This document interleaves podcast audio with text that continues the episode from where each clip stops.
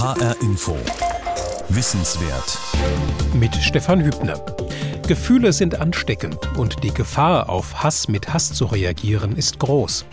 Die renommierte Schweizer Psychologin, Psychotherapeutin und Autorin Verena Kast fordert deshalb dazu auf, setzt euch mit den Vorurteilen und Ansprüchlichkeiten auseinander, die hinter Hassgefühlen stecken können und habt dabei den Mut, auch Fremdes wahrzunehmen und zuzulassen. Die Professorin Dr. Verena Kast gehört zu den bekanntesten Schweizer Psychologinnen. Sie ist die Präsidentin des C.G. Jung Instituts in Küsnacht bei Zürich. Sie gehört zu den wissenschaftlichen Leitern der Lindauer Psychotherapiewochen.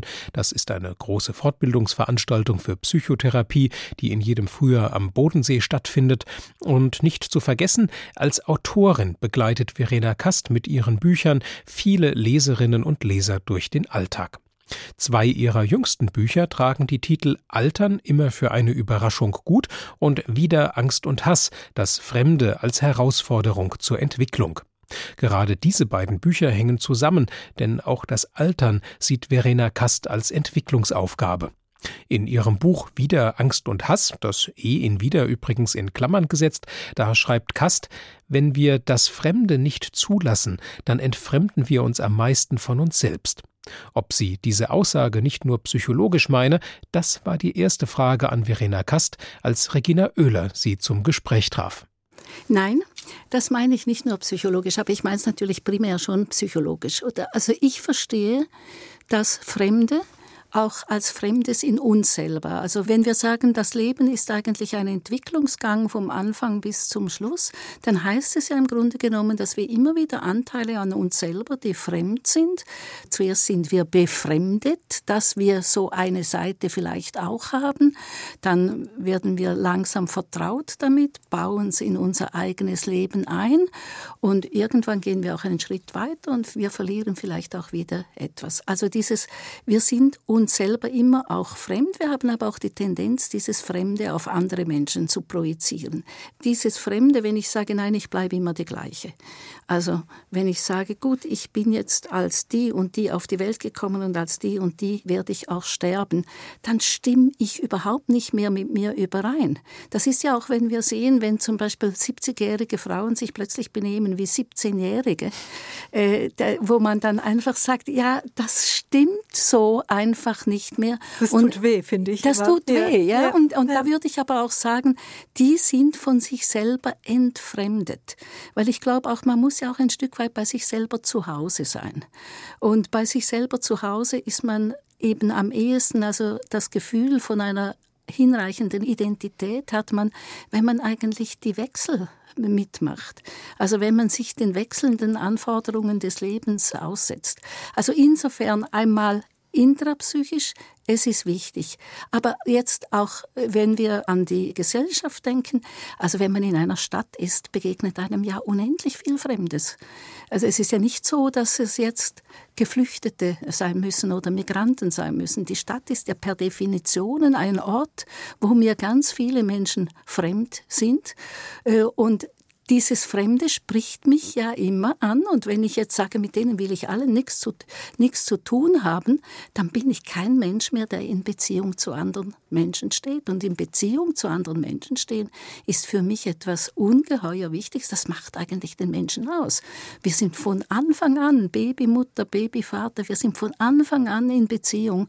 Und wenn wir uns so abschotten, dann, dann sind wir nicht mehr in Beziehung, dann haben wir uns auch von uns entfremdet. Mhm. Ich denke, es gibt ja immer diese Situation, wo man mit einem Fremden wirklich dann in Kontakt kommt und auch mit einer fremden Welt in Kontakt kommt. Das ist bei uns bei der, bei der, der Psychotherapie schon der Fall, oder? Also wenn Sie zum Beispiel Supervisionen machen mit jemandem, der aus Japan kommt, da ist ganz viel Fremdes drin.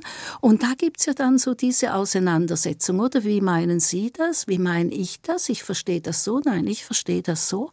Und das gibt so einen interkulturellen Übergangsraum, wo man man miteinander äh, sehr sorgsam abwägt, wie meinen wir es jetzt eigentlich und wie können wir es verstehen, dass wir nicht böse sind aufeinander. Wir haben ja in Deutschland unsägliche Debatten über Leitkulturen immer wieder aufs Neue, immer in Wogen. Sie, Verena Kast, sagen, wir müssen wirklich unsere Vorstellung von Identität und unseren Identitätsbegriff verändern.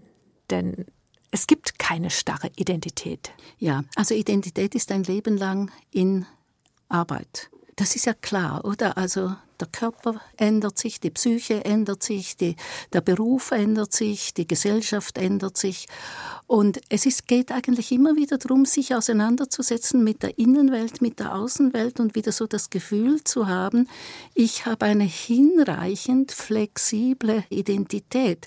Weil wenn ich natürlich gar nicht bei mir bin, dann kann ich ja nicht auf das Fremde zugehen, weil dann bin ich ja schon entfremdet, dann bin ich ja schon so unsicher in mir, dass ich sage, um Gottes Gottes Willen nicht noch irgendetwas Fremdes. Das kennen wir ja alle. Wenn, sonst, wenn wir zum Beispiel überarbeitet sind und wir sollen zu einer Party gehen und wir sagen, nein, um Gottes Willen nicht noch fremde Menschen, mit denen ich mich noch auseinandersetzen muss. Das hat nichts mit Fremdenfeindlichkeit mhm. oder zu tun, sondern schlicht und einfach mit damit, es gibt eine Grenze. Aber viele ziehen natürlich die Grenze viel zu schnell, weil früher hat man ja die Fremden waren ja eigentlich die, die die Kunde aus der großen Welt brachten, oder? Fremde waren faszinierend. Natürlich haben sie einen auch immer geängstigt, weil man immer das Gefühl hatte, die bringen einen die geordneten Verhältnisse auseinander. Aber ich glaube, das muss man schon sehen. Faszination und Angst ist da eigentlich. Und ich finde immer noch, dass wenn man fremde Menschen, die müssen jetzt gar nicht so kulturell anders, aber einfach Menschen, von denen, die, die ich wirklich nicht kenne, wo ich einfach das Gefühl habe, ach, das könnte jemand interessanter sein. Was bringt dieser Mensch eigentlich mit? Eine Bereicherung.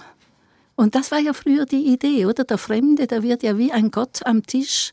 Daher kommt ja auch die Gastfreundschaft. Der wird wie ein Gott am Tisch bewirtet, weil der bringt einem irgendetwas Gutes aus der Fremde.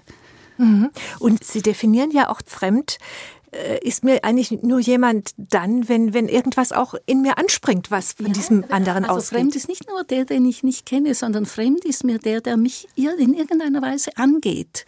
Oder etwas springt mich an. Das kann natürlich auch die Hilfsbereitschaft sein, aber es kann auch einfach ein Interesse sein.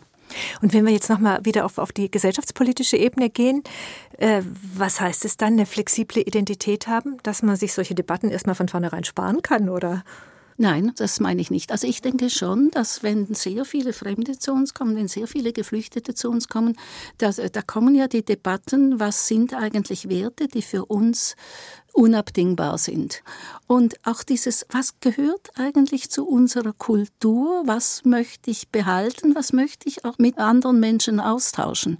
Also mich dünkt's eben dieses eine relativ sichere, auch kulturelle Identität haben, nicht das Gefühl, ich finde es gar nicht so, so richtig, dass wir plötzlich sagen, ja, wir sind alles Weltbürger. Ja, ich bin auch Weltbürger, Weltbürgerin, aber ich bin auch eine Schweizerin und ich komme aus der Ostschweiz.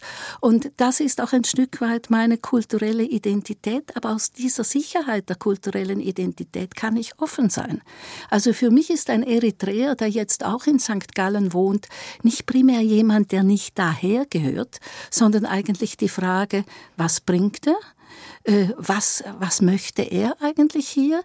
Können wir irgendetwas miteinander irgendwann machen oder geht das nicht? Das sind so die Fragen. Aber ich finde einfach so eine verhältnismäßig sichere kulturelle Identität, wo man nicht gleich das Gefühl hat, oh Gott, oh Gott, dann wird man überfremdet und die anderen überrollen uns und so weiter. Das sind ja alles Angstfantasien. Mhm. Und gegen diese Angst setzen Sie ein wunderbares schweizerisches Wort, das ich aus dem Deutschen gar nicht so kannte. Der Vorschlag, statt Angst zu haben, schlagen Sie vor, gönnend zu sein.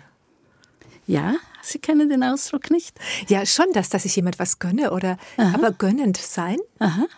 Also das habe ich eigentlich aus dem Thema vom Neid, weil ich finde, dass im Zusammenhang mit Fremden, ja, da kommt ja der ganze Geschwisterneid kommt ja wieder hoch. Oder es ist ja nicht nur, natürlich auf der einen Seite weiß man ja, diese Menschen haben es ganz, ganz schwer. Man flieht ja nicht einfach so aus einer Laune heraus, sondern da ist ja ganz viel Not dahinter. Und von daher ist ja auch das Mitgefühl angesprochen. Aber dann kommt doch ganz schnell, und jetzt kommen die und die nehmen uns unser Essen weg, wir haben ja genug, oder? Aber da kommt der Futterneid und, und, so weiter. Und da kommen diese ganzen Kindheitsgeschichten von den Geschwistern, die einem das Beste vom Teller ge geklaut haben und so weiter, kommen wieder hoch.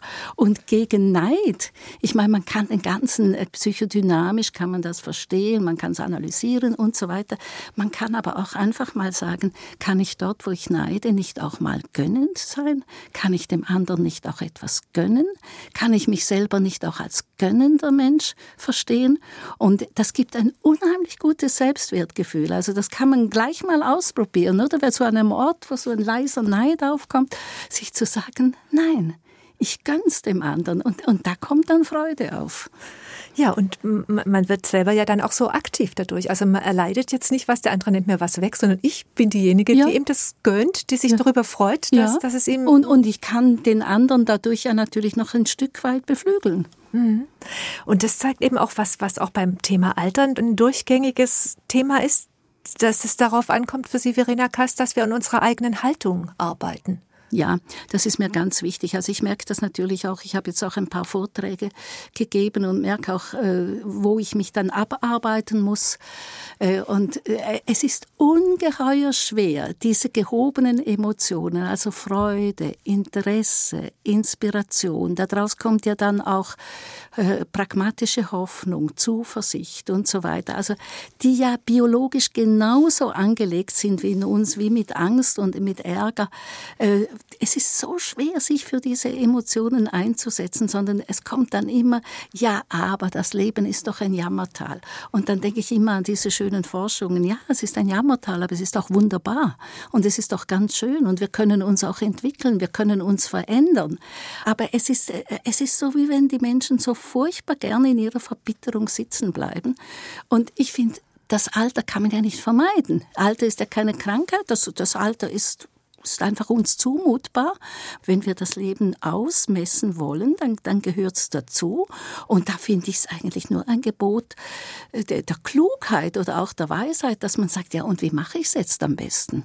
Und wir machen selbstverständlich am besten, wenn wir schauen, wo ist Freude, wo bin ich lebendig, wo kann ich noch etwas beitragen, wo kann ich mit anderen Menschen äh, etwas zusammen nochmal initiieren das ist doch das, was uns, was uns lebendig macht. Mhm. Und Sie betonen auch immer wieder, auch gerade für das Thema Umgang mit Angst und Hass, was das Fremde und die Fremden angeht, dass das Gefühle ansteckend sind. Das heißt, wenn man eben dieses Freudige steckt an, aber steckt natürlich eben auch das Gegenteil an. Ja, es steckt auch das Gegenteil an. Und ich denke ja besonders, ich habe ja das Buch geschrieben, weil es mich einfach erschreckt hat, wie plötzlich so viel Hass da ist, wie die Leute äh, so Hasstweets absetzen und zwar mit dem vollen Namen, also ohne jede Scham und ohne irgendetwas und auch wie, wie mit Menschen umgegangen wird, wie Menschen äh, diskreditiert werden. Und ich, ich finde das gefährlich, äh, weil die Hassrede kommt ja eigentlich dann vor dem hassenden Tun, weil Hass will ja zerstören oder Hass will abgrenzen. Und wenn man so überlegt, warum hassen denn die Menschen so? Natürlich hasst ein Teil, weil sie wirklich ein Leben lang auch nur Hass erlebt haben, vielleicht auch schon in lauter Hass aufgewachsen sind. Ein anderer Teil meines Erachtens, weil sie sehr verwöhnt worden sind und das Leben nachher eben, Leben ist einfach äh, kein Zuckerschlecken und das kann ja auch sehr große Enttäuschung geben, wenn man so angetreten ist, ich bin der Größte und mir müssen, müssen die Tauben in den Mund fliegen und das ist dann nicht so, dann kann man auch hassen lassen. Aber ich denke, ein Teil lässt sich einfach anstecken, weil Hass, besonders auch von einer Gruppe, gibt ja eine vermeintliche Stärke. Und da ist natürlich die Ansteckung durch die Freude, das ist einfach weniger stark als die, die, die Ansteckung durch die Nacht. Und erst wenn man merkt, dass der Hass ja letztlich dann nichts bringt, oder dass ja dann auch unter diesen Menschen äh, plötzlich auch sehr viel, sehr viel Hass ist und sehr viel Zerstörung ist, dann ist es möglich, dass man sich sagt, nee, das ist eigentlich nicht der richtige Weg. Und das finde ich auch ein ganz, ganz wichtiges Thema in Ihrem Buch, dass wir eben lernen müssen, zum Beispiel auf Hass nicht intuitiv mit Hass zu reagieren. Und uns nicht erlauben, da hm? Hass dagegen zu setzen ja. auf Hass. Also, dass wir den Hasser nicht hassen dürfen. Ja, also das finde ich etwas ganz Wichtiges, weil das ist ja auch eine Frage, die wir uns im Moment auch stellen, oder? Wenn so Hasser kommen, dann ist ja die erste Reaktion, ich hasse ihn auch. Äh, und dann bin ich ja eigentlich gleich. Und es ist so ein Gefühl, das einfach dann auch hochkommt ja, ja, da, für einen das Moment. Ist, das ne? ist ein Gefühl, das aufschießt. Dagegen kann man auch nichts tun. Äh, das schießt jetzt einfach mal hoch. Aber jetzt kann ich mich ja dazu verhalten. Ich kann mich ja zu meinen Gefühlen verhalten. Kann sagen, Moment mal, ich fühle mich bedroht. Äh, und aus diesem Bedrohtsein heraus stoße ich den jetzt einfach weg. Ich kann dann aber auch sagen, also ich bin jetzt auch ein bisschen enttäuscht über mich, ein bisschen traurig, dass ich auch hasse. Und wie kann ich es jetzt eigentlich besser machen? Das finde ich ganz wichtig, weil es ja sonst immer noch mehr Hass gibt. Mhm. Und Sie sagen, wir müssen Verantwortung für unsere Gefühle übernehmen, und zwar für alle unsere Gefühle. Ja. Das ist ganz schön anspruchsvoll eigentlich, oder? Ja, aber das ist eigentlich gar nichts Neues. Für unsere Gefühle übernehmen wir ja Verantwortung und wir lernen ja im Laufe des Lebens auch unsere Gefühle zu regulieren. Nur das ist eben gerade jetzt im Moment mit dem Hass, finde ich, findet diese Regulierung nicht so statt. Oder? Also wenn Sie einen erwachsenen Menschen haben, der zum Beispiel noch einen Wutanfall hat, wie ein zweijähriges Kind, äh, sich auf den Boden werfen würde und so weiter, würde man sagen, na ja, also da ist irgendetwas falsch. Und das nennt man regulieren, oder? Dass man man vielleicht in Gedanken noch denkt, ich wäre jetzt gerne ein dreijähriges Kind und würde mich auf den Boden werfen. Aber äh, die, die Emotion ist ja da. Aber ich, ich tue es nicht. Und ich überlege mir, was kann ich damit tun? Ich werde ja dann vielleicht das Problem ansprechen oder einfach weggehen und warten, bis ich mich beruhigt habe und dann kann ich das Problem ansprechen. Also grundsätzlich, wir regulieren. Ich finde, man muss Verantwortung auch übernehmen für die positiven Gefühle. Also auch, dass man den Interessen nach nachgeht, der Freude und so weiter. Aber wo die Verantwortung im Moment bei vielen ist vielleicht eine zu unstatthafte Verallgemeinerung nicht übernommen wird, das ist bei diesem Hass, oder dass man da einfach so äh, den Hass herausbrüllt und noch das Gefühl hat, man, man wäre so ganz im Recht. Hm. Ja, weil das eben auch so ein Teil von dieser Hassproblematik ist, dieses Gefühl, im, im Recht zu sein. Ja, bei den letzten Lindauer Psychotherapiewochen hat eine Frau aus Dresden, die Frau Titze, die hat das andere Dresden vorgestellt. Und da gibt es so viele Unternehmungen, wo eben das andere Dresden, also nicht Hass, sondern wie gehen wir aufeinander zu? Wie gehen wir überhaupt um mit denen, die immer schreien? Also zum Beispiel äh, eine riesengroße Ausstellung, wo Geflüchtete aufschreiben, woher sie kommen und was sie in Deutschland beitragen möchten und was sie gut können. Also es gibt, aber das ist immer leise, nicht? Und der Hass ist immer laut. Und da lassen wir uns so leicht verführen. Verena Kast, Sie schreiben in Ihrem Buch Wieder Angst und Hass, dass wir uns mit Hass und Angst auseinandersetzen müssen natürlich, aber dass es eigentlich darum geht, dass wir wieder mal unser Zusammenleben neu erfinden und dafür gute Vorstellungen entwickeln. Also wenn es darum geht, wir haben ja Angst im Moment. Viele Menschen haben Angst. Es ist ja nicht einfach nur die Fremden, sondern es ist ja auch so, dass politisch ja alles Mögliche drunter und drüber geht. Und die gegenwärtigen Führer der Welt sind ja zum Teil auch wirklich sehr schwierig. Also ich finde, es ist eine brenzlige Situation. Und wie geht man eigentlich mit Angst um? Angst wird am wenigsten, wenn man die Angst miteinander teilt. Und zwar nicht so, dass man jetzt meint, die anderen müssen einem die Angst wegnehmen, sondern dass man miteinander sagt, ja, wir haben Angst. Und dann aber sich auch im kleineren Kreise überlegt miteinander, und was tun wir jetzt gegen diese Angst? Also nicht einfach nur, oh, oh, oh, wir ertrinken jetzt in unseren Ängsten, sondern Angst fordert uns ja heraus. Also Angst heißt ja, du bist in Gefahr. Du bist auch in Gefahr, dein Leben zu verpassen.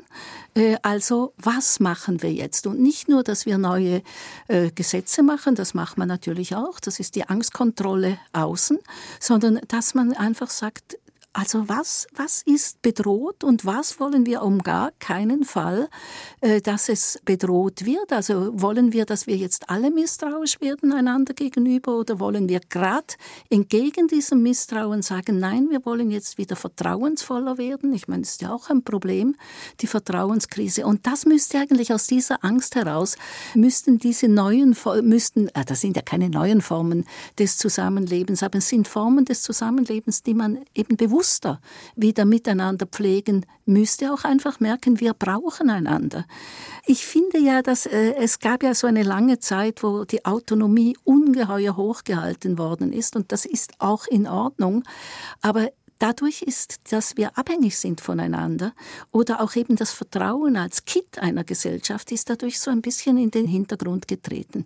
Und ich finde, da müssen wir wieder ein Stück weit äh, ausbalancieren, weil so autonom sind wir einfach nicht. Und das merkt man natürlich immer dann, wenn das Leben schwieriger wird. Oder solange man so im Vollbesitz aller Kräfte ist und alles geht und so weiter, da hat man ja die Illusion, ich bin wenig abhängig von den anderen, was ja auch nicht stimmt. Äh, aber man hat diese Illusion. Aber wenn man dann plötzlich merkt, jetzt, jetzt brauche ich aber die Hilfe von einem anderen. Oder wir müssen einander versichern, dass wir zusammenhalten. Eben, ich finde ja nur schon diese Idee, jetzt muss die Idee Europa wieder neu auferstehen, oder? Das, das ist so etwas. Und das ist auch ein Denken gegen die Angst. Und es wäre dann zum Beispiel so ein konkreter Vorschlag, wie es zum Beispiel in, in von Frankfurt ausgehend in Parts of Europe gibt, dass, dass man dann eben sonntags zusammenkommt und sagt, wir ja, machen uns stark für Europa oder was, was sehen Sie an konkreten Gestaltungsveränderungsmöglichkeiten? Also ich sehe es eigentlich in einem kleineren Rahmen. Zum Beispiel bei uns haben die Westschweizer Studierende, ähm, die sind einfach zusammengestanden und haben gesagt, was, was ist für uns unabdingbar? Was wollen wir absolut behalten? Also die Freiheit, die Rechte der Frau, die Pressefreiheit. Äh, es gab, glaube ich, noch das eine oder, oder andere. Und das wurde dann natürlich auch, das wird ja in den sozialen Medien, wird das ja jetzt auch verbreitet. Ich finde, das müssen die Leute erfinden. In ihrem kleinen alltäglichen Umfeld. Also in meinem Umfeld ist es ganz stark so, dass äh, auch psychologisch plötzlich darüber geredet wird, was macht eigentlich diese Angst mit uns? Äh, wie gehen wir mit Menschen um, die jetzt aus dieser Angst heraus so ein, ein Bedrohungsszenario bringen? Und da haben wir auch kürzlich uns mal getroffen und haben gesagt, also beim nächsten im Bus, der wieder so ein Bedrohungsszenario macht, äh, sagen wir, aber schauen Sie mal, ist es nicht schön da draußen? Und verlieren sie wirklich die Arbeit, wenn jetzt noch, noch ein Fremder oder eine Fremde kommt? Sind sie wirklich beeinträchtigt? Oder auch schlicht und einfach mal die Frage, sagen Sie mal, was freut Sie eigentlich? Mhm. Ich meine, das sind natürlich, ich finde, das sind schon gute Fragen, oder? Wenn man jemandem, der so anfängt zu schimpfen im Bus, einfach mal so sagt, sagen Sie mal, was freut Sie eigentlich? Wird sich erstmal provoziert fühlen. Ja, sicher, ja. Aber diese Mechanik des Jammerns und Schimpfens, die wundert mich auch immer aufs Neue. Ja. Also, das läuft dann auch schlimm auch so mechanisch oft ja. ab. Ja, das ist es ja. Das ist ja das Schlimme. Ich finde ja diese Bedrohungsfantasien, diese Angstfantasien oder was alles Schlimmes passen, das geht ohne Emotion. Oder das ist, sind eigentlich nur noch Worthülsen äh, und die sind weit weg und wenn man sie ernst nimmt, dann fängt man sich als der oder die, die es hört, fängt man sich an zu ängstigen. Aber eigentlich sind es nur, sind's nur Worthülsen, aber es vergiftet die Atmosphäre. Mhm. Und da gibt es auch ein gutes, das Gönnensein, ein gutes Gegenmittel, das Sie empfehlen, Verena Kast. Und das andere Gegenmittel heißt, dass wir uns mehr darauf besinnen, auch nicht nur auf was uns freut, sondern auch für was wir dankbar sind. Ja, die Dankbarkeit gehört natürlich auch zur Freude. Oder wenn wir uns klar machen, wenn wir uns freuen, sind wir im Modus des Bekommens. Also wir bekommen etwas. Und immer dann, wenn wir etwas bekommen, sagen wir eigentlich normalerweise Danke. Und wenn wir in einer Spirale der Freude sind, dann sind wir ja freundlicher miteinander, wir sind freundlicher mit anderen Menschen, wir sind solidarischer, wir können etwas miteinander machen, wir sind dann auch, wir lassen fünfmal Grad sein, wir sind weniger kritisch, das wirft man ja der Freude vor, aber das finde ich alles gar nicht so schlimm. Aber schon wenn wir freundlicher sind mit anderen Menschen, dann haben wir auch das Gefühl, ich bekomme auch etwas zurück.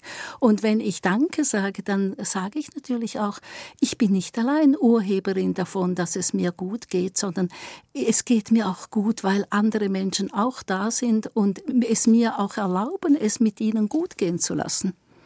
Mhm. Und letztlich kann man natürlich auch dankbar zu sein. Ich meine, ich bin auch dankbar, dass ich in diesem Gebiet der Welt geboren worden bin. Ich kann nichts dazu. Aber ich bin dankbar. Ich bin dankbar für Anregungen. Ich bin dankbar für Bücher, die mich anregen.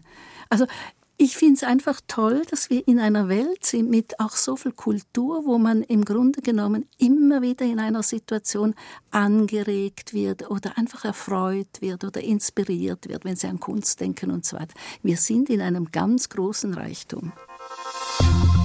In HR Info Wissenswert hörten Sie die Sendung Wieder Angst und Hass vom Umgang mit dem Fremden. Regina Oehler sprach mit der Schweizer Psychologin Verena Kast. Zum noch einmal hören gibt es diese Sendung als Podcast unter hrinforadio.de. Dort finden Sie auch weitere Wissenswertsendungen zu einem breiten Themenspektrum von kosmischer Strahlung bis Musikinstrumentenbau. Ebenso sind diese Sendungen in der ARD Audiothek App fürs Handy zu finden. Mein Name ist Stefan Hübner.